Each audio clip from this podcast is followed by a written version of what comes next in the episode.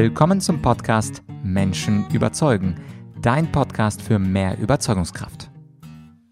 Manchmal tauchen neue Begriffe auf, die eine neuartige gesellschaftliche Entwicklung wunderbar auf den Punkt bringen.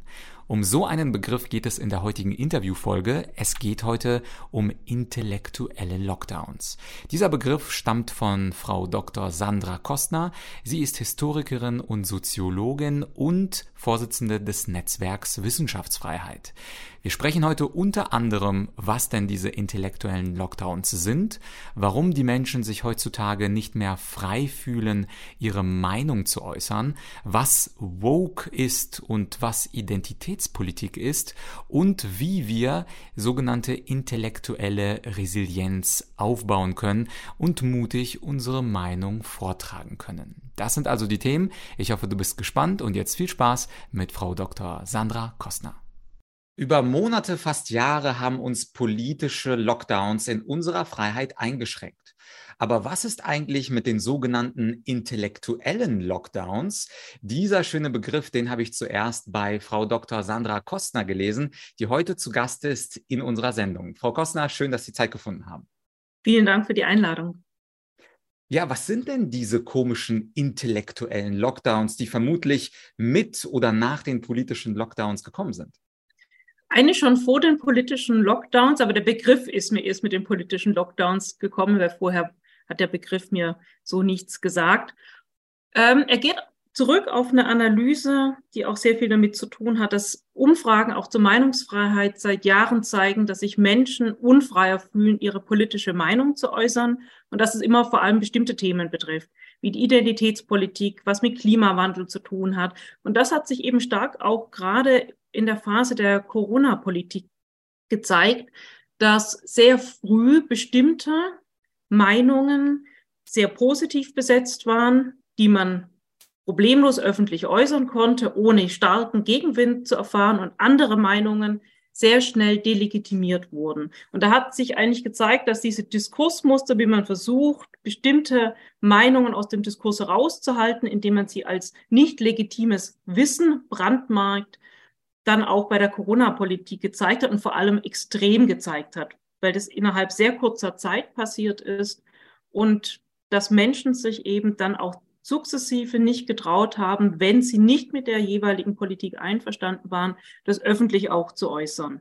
Und dem Zusammenhang ist dann mir der Begriff gekommen, weil der Lockdown ja in aller Munde war, dass das eben auch ein intellektueller Lockdown ist, der sich ja von dem, was ich öffentlich äußern kann, sehr häufig auch irgendwann auf das überträgt, was ich denke. Weil natürlich dann eine große kognitive Dissonanz entsteht, wenn das, was ich denke, in meinem Umfeld nicht problemlos sagbar ist, dann entweder verstumme ich, ziehe mich zurück, suche mir ein neues Umfeld, ist aber auch nicht immer so einfach, oder ich versuche diese kognitive Dissonanz aufzulösen, indem ich eben das Denken, das ich eigentlich habe, verbarrikadiere, also mir selbst einen intellektuellen Lockdown auferlege. Mhm. In einem der Interviews haben Sie auch eine sehr beeindruckende Studie zitiert. Stichwort, traut man sich, seine eigene Meinung zu äußern, was sich in den letzten zehn Jahren extrem verschoben hat. Können Sie die Zahlen vielleicht nochmal nennen? Ja, das sind erschreckende Zahlen. Die gehen auf das Allensbach-Institut zurück. Das Allensbach-Institut erhebt seit dem Jahr 1953, wie frei sich Menschen in Deutschland fühlen, ihre politische Meinung zu äußern. Und es gab nur zwei Jahre, in denen der Wert unter 50 Prozent derjenigen lag, die den Eindruck hatten, dass man in der Öffentlichkeit seine Meinung problemlos frei äußern kann. Das war 2021 äh, und 2022. Letztes Jahr ist es wieder ein bisschen besser geworden. 2021 war der schlechteste Wert, weil nur noch 45 Prozent dachten, dass man seine Meinung in der Öffentlichkeit frei äußern kann. Und das ist eben ein Einbruch von 21 Prozent gewesen aus dem Jahr 2011. Und da war es auch schon runtergegangen. Also den besten Wert hatte das 1971 erreicht, als sich 83 Prozent der Befragten frei fühlten, ihre politische Meinung frei zu äußern. Dann sehen wir so ein ja langsames Abgleiten, aber es immer noch so um die 80 Prozent herum. Bis in die späten 80er, 1991 lag der Wert noch bei 78 Prozent und dann eben von 91 bis 2011 in den 20 Jahren schon ein deutlicher Rückgang, aber dann wirklich ein Einbruch zwischen 2011 und 2021. Und das wirft natürlich die Frage auf, was ist gerade in diesen zehn Jahren passiert, dass sich immer mehr Deutsche nicht mehr frei fühlen, sich politisch in der Öffentlichkeit zu äußern. Ja, ich kann ja fast schon sarkastisch fragen, was ist denn nochmal 2021, 2022 passiert? Und äh, was die einen vielleicht als Sarkasmus empfinden, würden die anderen vielleicht sogar ohne Gedanken bejahen. Ja, genau, was ist denn da passiert? Weil viele Leute, die sich sehr schnell zum Beispiel haben impfen lassen, hatten ja gar keine Einschränkungen. Sie konnten reisen, sie konnten ins Restaurant gehen, sie konnten das Leben genießen wie zuvor. Und äh, viele, viele äh, Mitbürger haben ja gesagt, ja, wo ist denn eigentlich das Problem?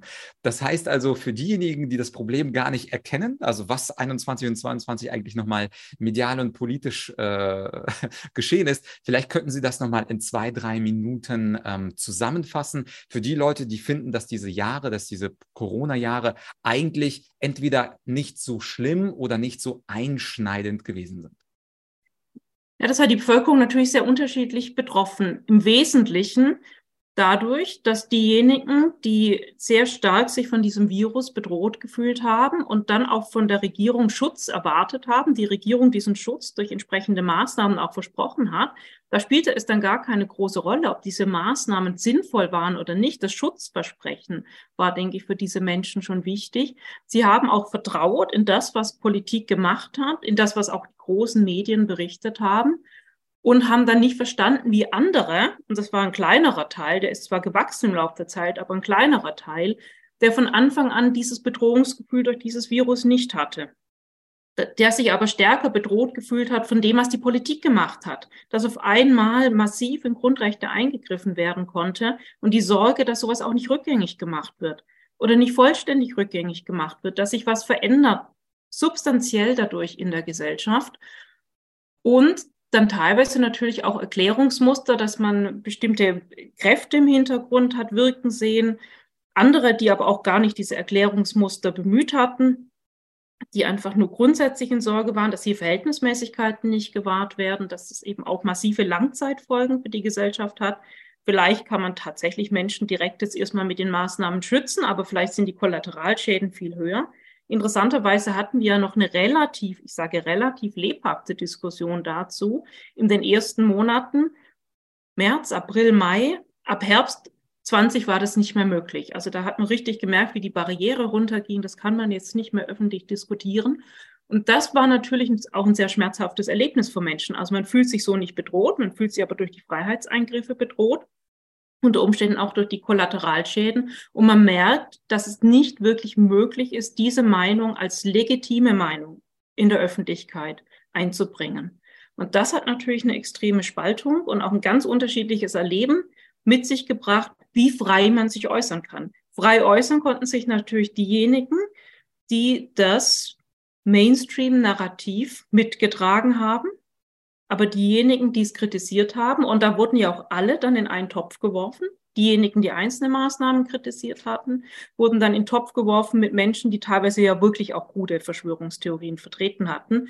Aber es wurde ja auch bewusst so gemacht, dass man dann immer nur auf das wirklich Krude gegangen ist, um alle zu delegitimieren, die in irgendeiner Form Kritik an der Regierung üben. Und ich denke, das hatte schon auch damit zu tun, dass man sich auch in Regierungen und Medien teilweise seiner Sache nicht so sicher war, was man eigentlich macht. Man wusste schon, dass es massive Eingriffe sind, die eigentlich im freiheitlichen Rechtsstaat nicht gut zu Gesicht stehen. Und dann hat man auch versucht, die Kritik, die daran laut wurde, entsprechend niederzuhalten indem man eben die entsprechenden Stimmen delegitimiert hat. Aber die Folgen davon für die Gesellschaft, ich habe das in einem Buch auch mal das soziale oder gesellschaftliche Long-Covid genannt, denke ich, werden uns noch sehr lange erhalten bleiben. Mhm. Und was bei Ihnen sehr abstrakt klingt, kann ich ja kurz als äh, YouTuber äh, mal veranschaulichen. Ich habe in meinem Podcast seit 2019 immer Pro- und Contra-Meinungen zugelassen, zum Beispiel zum Thema Klimapolitik. Da waren grüne Leute, da waren äh, Leute, die, dem Klimawandel etwas skeptisch entgegenstehen oder das Thema Flüchtlinge. Habe mit unterschiedlichen Parteien darüber diskutiert. Immer Pro und Contra war immer spannend für mich als alter Debattierer. Aber bei dem Corona-Thema durfte ich bestimmte Sendungen nicht veröffentlichen oder konkret formuliert, sie wurden von YouTube, von Spotify, von Google Podcasts einfach gelöscht.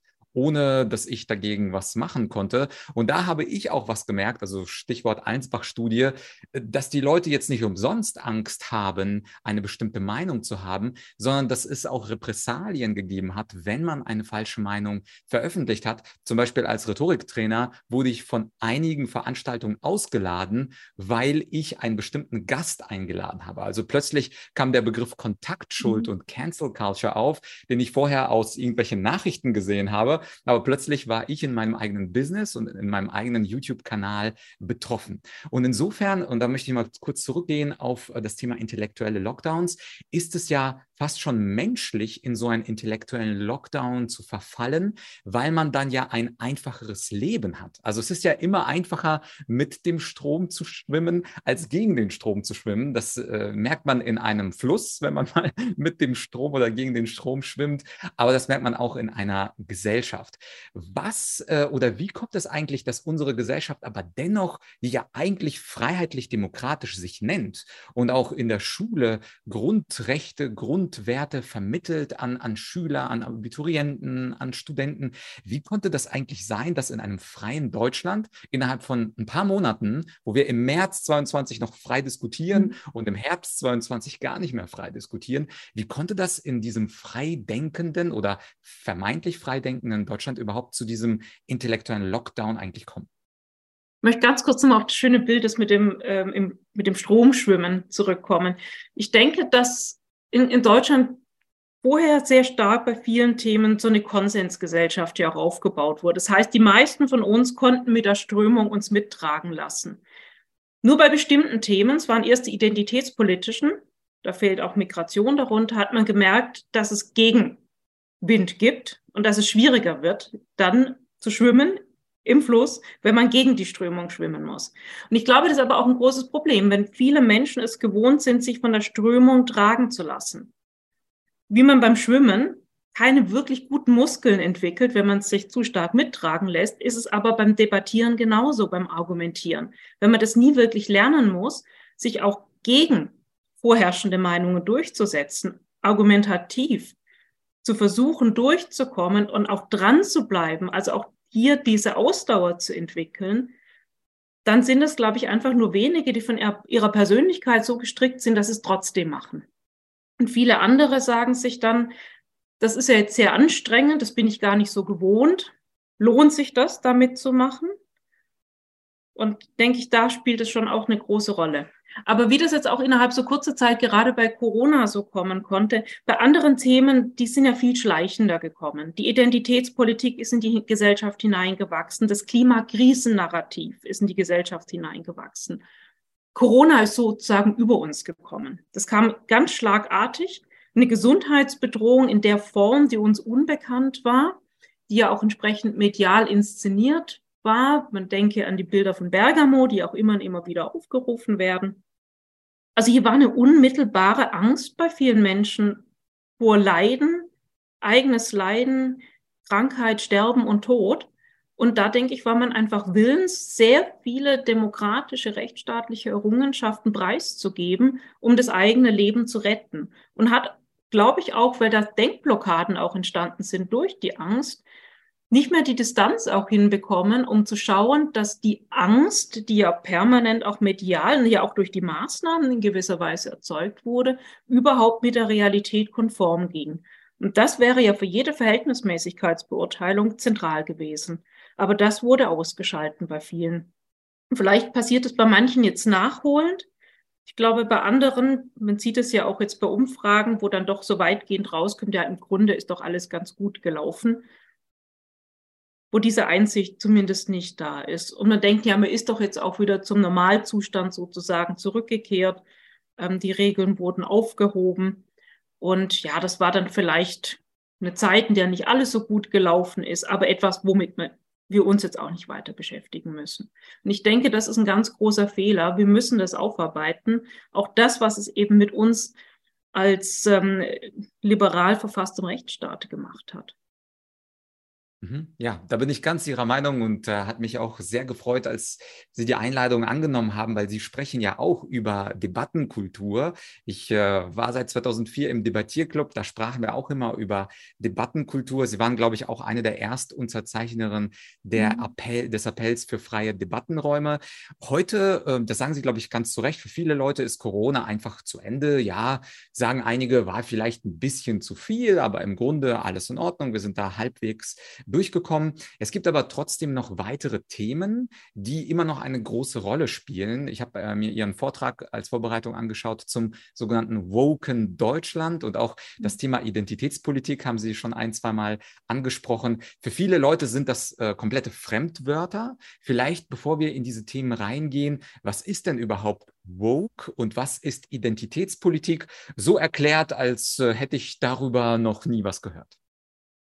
Also als Vogue haben sich erstmal Personen selbst bezeichnet. Inzwischen sehen sie diese Bezeichnung als negativ, weil sie eben dann häufig sozusagen von anderen Seite kritisch verwendet wird, dass man besonders wachsam und sensibel gegenüber Diskriminierungen ist oder potenziellen Diskriminierungen von bestimmten Kollektiven. Und zwar sind es immer Kollektive, die real, zumindest in der Vergangenheit, benachteiligt worden sind. Also zum Beispiel Frauen, Afroamerikaner, andere ethnische Minderheiten, religiöse Minderheiten, geschlechtliche Minderheiten. Und dass man eben hier zeigt, man ist also ganz besonders wachsam gegenüber jeglicher potenzieller Diskriminierung einer Person aus einer dieser sogenannten Opferkollektive. Und die Identitätspolitik hat eben die Basis genau in diesen Opferkollektiven, dass diese Identitätspolitik lange Zeit mit dem liberalen Programm zusammenging. Das heißt also, man wollte Diskriminierungen, die ja real bestanden, abschaffen. Chancengleichheit für alle Menschen schaffen, Diskriminierungsfreiheit für Menschen schaffen.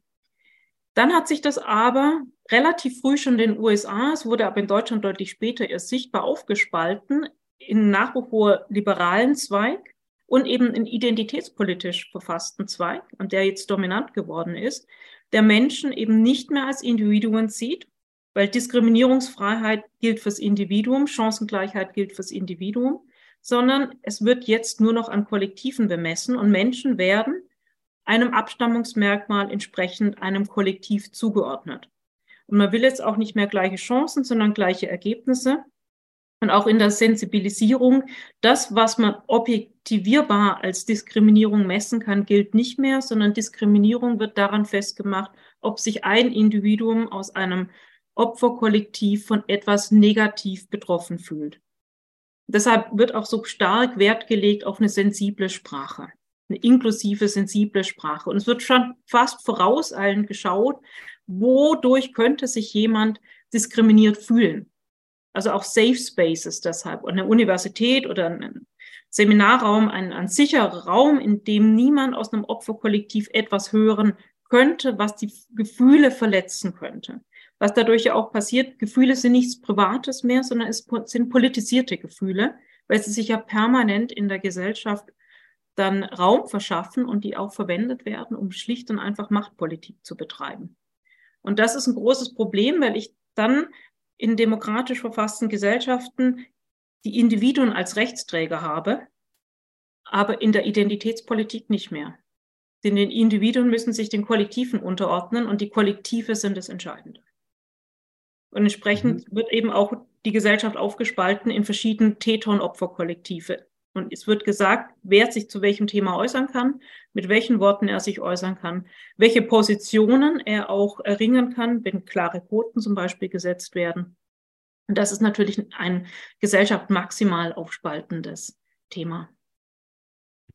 Vielleicht ganz im Sinne des Debattierens. Man könnte ja auch äh, sagen, naja, es gibt auch gute Argumente für Woke und gute Argumente für Identitätspolitik. Sie haben ja selber gesagt, Ziele sind unter anderem, dass man sich nicht verletzt fühlt, was ja eigentlich ganz schön ist. Also ich glaube, jeder von uns hat von seinen Eltern seinen Lehrern gesagt bekommen, du sollst halt nichts sagen, was andere Leute verletzt oder beleidigt. Und jetzt verstaatlicht und ideologisiert man im Grunde die Erziehung, die privat sowieso stattgefunden hat. Und auch ähm, der zweite Punkt, dass man niemanden diskriminieren soll, ist ja auch im Grunde etwas, womit wir, glaube ich, alle aufgewachsen sind. Also ich kann mir nicht vorstellen, dass Ihr Vater oder meine Mutter zu mir gesagt hat, du sollst jetzt diese und diese Menschengruppe diskriminieren, weil die sind schlecht äh, aufgrund von rassistischen, sexistischen oder sonstigen Merkmalen. Das bedeutet, im Grunde könnte man doch, und ich spiele jetzt mal den Advocatus Diaboli, das doch begrüßen. Also unsere Welt ist ungerecht, unsere Welt ist brutal, es finden Kriege statt, es finden Gewalttaten statt. Und wenn jetzt wir eine tolle Gesellschaft entwickeln, wo wir erstens einander nicht mehr beleidigen und verletzen, wo zweitens wir einander nicht mehr diskriminieren, vor allem auch nicht durch Sprache, aber natürlich auch nicht durch faktische strukturelle Strukturen, wäre das nicht eigentlich das große Paradies auf Erden? Das Problem ist, hier versucht man was Absolutes zu erreichen. Und immer wenn man versucht, was Absolutes zu erreichen, dann erreicht man in der Regel das Gegenteil. Und auch hier ist es ja der Fall, dadurch, dass man nicht Individuen sieht, sondern Individuen nur noch als Merkmalsträger, passiert es ja automatisch in diesem Denken, dass man neue Gruppen, nämlich diejenigen, die man als Täter, als Schuldige identifiziert hat, jetzt diskriminieren darf, um eben Gerechtigkeit für die ehemaligen Opfer zu schaffen.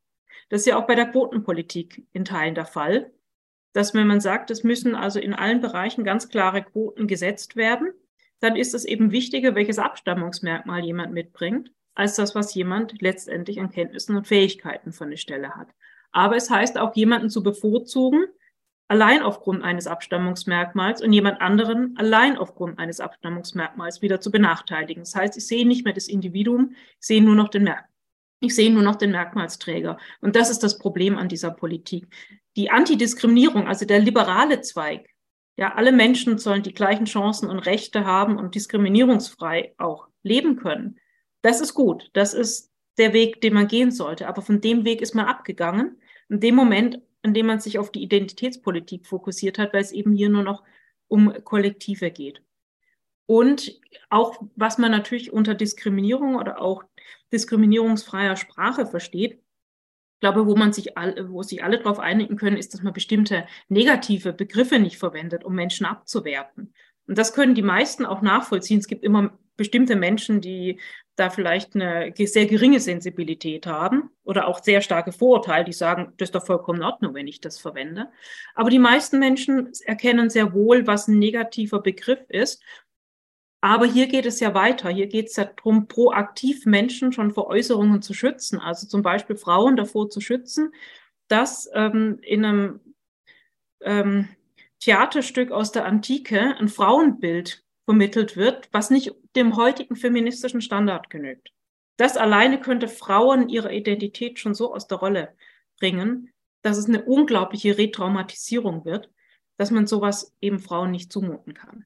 Und da entstehen eben die Probleme, weil ganz vieles ja dann nicht mehr diskutierbar ist und auch Geschichte letztendlich umgeschrieben werden muss oder ausgeblendet werden muss.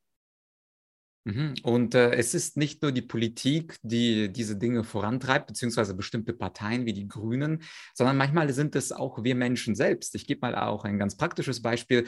Vor ein paar Monaten war zu Gast im Podcast Frau Ulrike Gero und in der Anmoderation habe ich sie als Gästin bezeichnet und anschließend kamen hunderte Kommentare und das hat mir schon fast wehgetan, wo sich die meisten Kommentare mit dem Begriff Gästin auseinandergesetzt haben und nicht mit den Inhalten Inhalten der Diskussion. Und das fand ich natürlich als Host sehr bitter, dass ich eine tolle, argumentationsstarke mhm. Frau im Podcast habe und alles, worauf sich die Leute fokussieren können, sind ganz bestimmte Begriffe mhm. und Begrifflichkeiten, die eben erlaubt oder nicht erlaubt sind.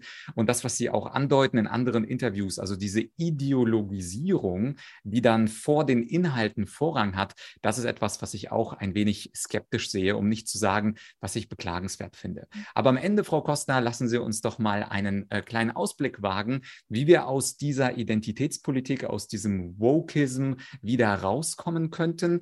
Ein Weg, der kompliziert und äh, für die meisten nicht machbar sein wird, wird äh, in einen Debattierclub einzutreten.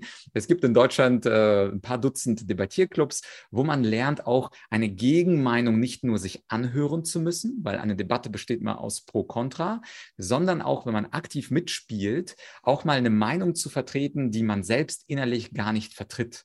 Und das war für mich auch mit 19 Jahren komplett neu. Und ich habe gedacht, hey, ich muss jetzt für Todesstrafe sprechen, aber ich bin doch eigentlich gegen Todesstrafe. Was ist das denn? Und wenn man das dann lang genug macht, gewöhnt man sich, dass es unterschiedliche Meinungen gibt, dass es unterschiedliche Argumente gibt. Und das heißt natürlich nicht, dass man eine Gehirnwäsche betreibt, sondern das heißt, man kann die Dinge auch besser abwägen und man lernt, mit der Gegenmeinung auch umgehen zu können. Aber ich glaube, Frau Kostner, Sie würden zustimmen, der Debattierclub ein paar Jahre äh, reingehen und die sind auch eher studentisch orientiert, ist jetzt für die meisten, die das Interview hören, nicht sehr praktikabel. Was sind Ihre zwei, drei Ideen für intellektuelle Resistenz? Wie schafft man es, das sich anzutrainieren und keine Angst zu haben, auch mal eine Mindermeinung im Freundeskreis zu äußern? Also mit den Debattierclubs wäre natürlich gut, wenn das in Deutschland verbreiteter wäre. Ähm, ich denke, in den Schulen sollte man in dem Punkt auch ansetzen, dass man das viel mehr auch einübt, weil dieser Perspektivwechsel, den Sie auch angesprochen haben, einfach sehr wichtig ist, mal zu sehen, wie ist das denn, die andere Meinung auch zu vertreten? Wie kann ich dafür argumentieren? Und man öffnet sich fast automatisch dann auch für die Argumente. Das heißt nicht, dass man sie übernimmt. Häufig tut man das nicht, aber man versteht, warum jemand anders zu einer anderen Argumentation kommt. Und das kann jetzt auch jeder von uns machen. Die meisten gehen ja nicht mehr in die Schule, denke ich, die jetzt diesen Podcast hören werden, dass wir häufiger den Perspektivwechsel wagen.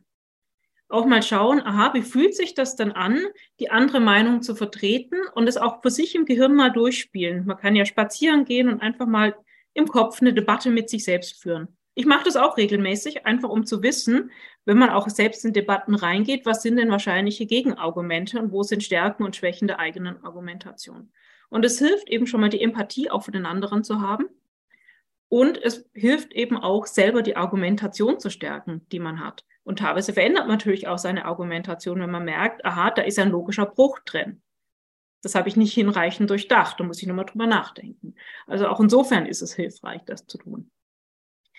Dann aber, ich denke, auch einfach eine höhere persönliche Wertschätzung dafür zu haben, dass Meinungsfreiheit etwas ist, was gelebt werden muss, dass es auch wirklich von uns abhängt, dass wir das leben, dass wir das in Anspruch nehmen.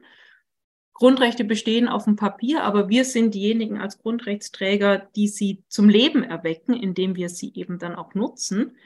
Und ja, es gibt Personen, es gibt Personengruppen, die versuchen, den Preis ganz bewusst für abweichende, unliebsame Meinungsäußerungen möglichst hoch zu treiben.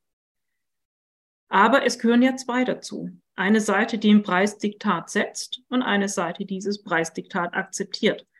Und diesen Preis nicht so leichtfertig zu akzeptieren.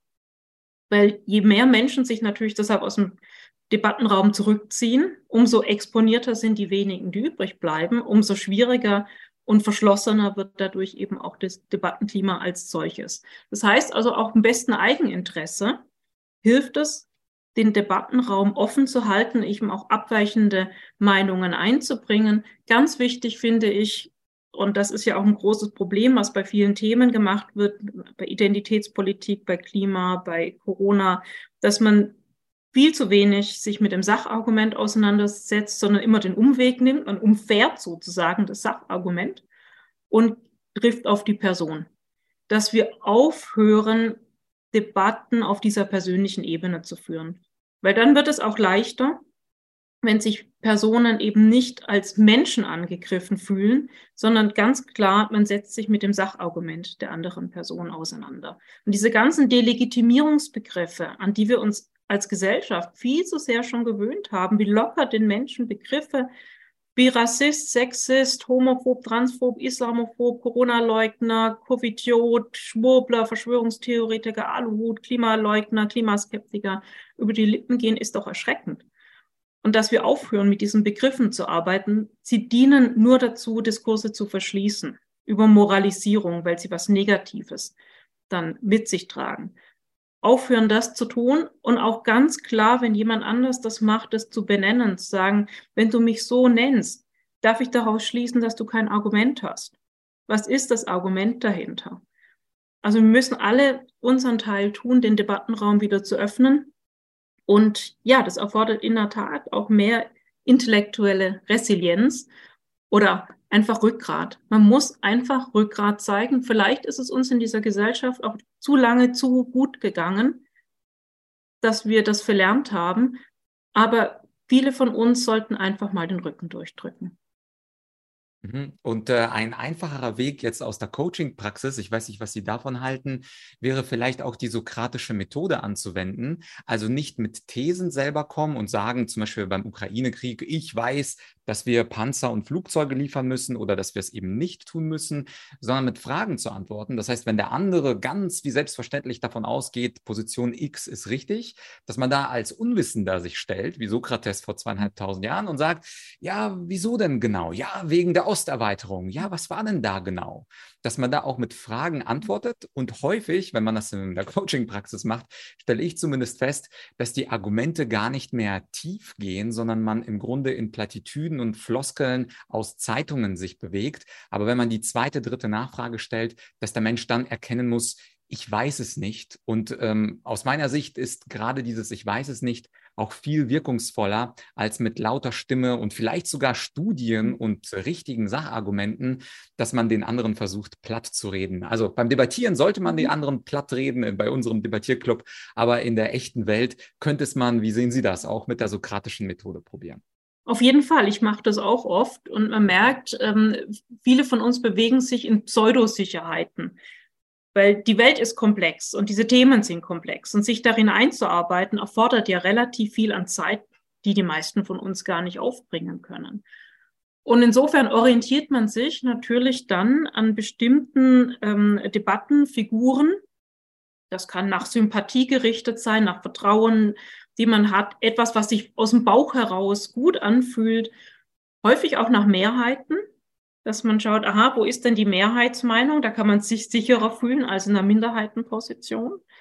Und Personen übernehmen dann eben diese Figuren aus den Medien. Ich glaube in Deutschland auch ganz stark aus den Talkshows, die ja auch sehr polarisiert aufgezogen werden, wo auch sehr klar zwischen Minderheiten und also positiver Mehrheit und negativer Minderheit in der Regel das äh, geframed wird. Und das ist natürlich ein Orientierungspunkt auch für viele in der Debatte. Das kann man, denke ich, auch schön beobachten, wenn solche Sendungen gelaufen sind, wie diese Debattenmuster in die Gesellschaft dann auch in Freundes- und Bekanntenkreise hinüberwandern und einfach mit viel, oft viel zu großem Selbstbewusstsein dann auch verwendet werden. Ich glaube auch, ja, vielleicht dieser altmodische Begriff etwas mehr Demut. Auch wirklich zu wissen, dass wir ganz vieles nicht wissen. Gerade Sie haben den Ukraine-Krieg angesprochen. Ich wundere mich da auch über manche Experten in diesem Bereich, mit welcher Sicherheit da Argumente eingebracht werden oder Thesen eingebracht werden, weil es gibt ja einfach ganz vieles, was keiner im Moment wissen kann, wenn man an relevante Informationen gar nicht rankommt. Ich glaube, da wird es auch der öffentlichen Debatte gut tun, wenn man ehrlicher wäre und teilweise sagt, das sind Wahrscheinlichkeiten mit den und den Belegen, die ich habe, aber mit absoluter Sicherheit lässt sich das im Moment einfach überhaupt nicht sagen. Das war bei Corona ja. auch so, wo wir Experten hatten, die sich hundertprozentig sicher waren, nur so ist es. Und im Nachhinein wissen wir, manche wussten es auch schon parallel, aber definitiv im Nachhinein, es war eben nicht richtig. Und das tut natürlich in der öffentlichen Debatte auch nicht gut. Also das ist immer mit großer Sicherheit, ich weiß es, wie es ist.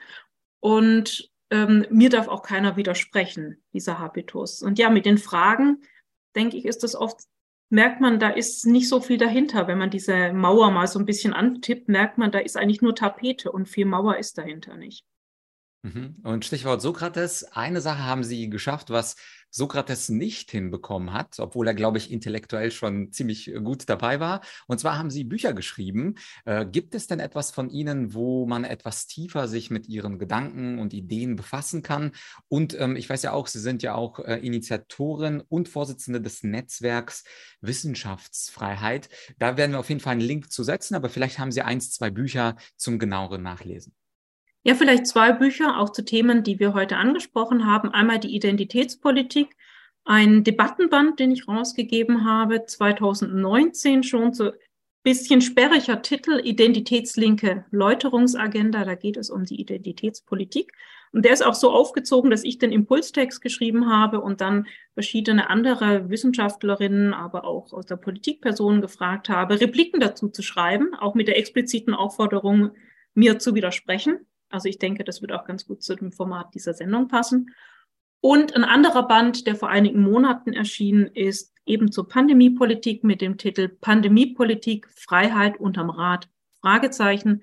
Das ist eine interdisziplinäre Essaysammlung von Wissenschaftlerinnen, Wissenschaftlern aus ganz unterschiedlichen Fachbereichen, die sich in Kurzessays mit verschiedenen Aspekten der Pandemiepolitik, vor allem unter dem Aspekt, was es für die Freiheit der Gesellschaft bedeutet und bedeutet hat, auseinandergesetzt haben.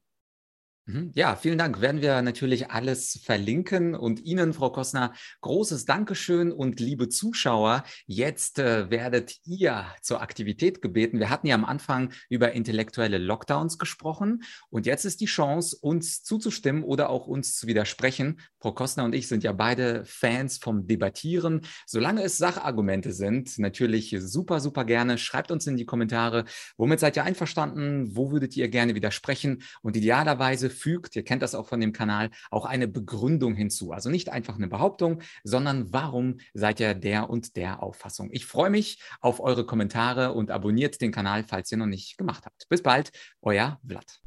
Ja, das war also das Interview mit Frau Dr. Kostner. Ich hoffe, wir beide konnten dich dazu motivieren, häufiger sich auch mal die Gegenargumente anzuhören und natürlich häufiger auch mutiger zu sein in Diskussionen und nicht automatisch die Mehrheitsmeinung zu akzeptieren und anzunehmen. Die beiden Bücher und den Link zum Netzwerk Wissenschaftsfreiheit, den findest du natürlich wie immer in der Podcast-Beschreibung und wir beide hören uns hoffentlich wieder in einer Woche bei Menschen überzeugen. Bis bald, dein Vlad.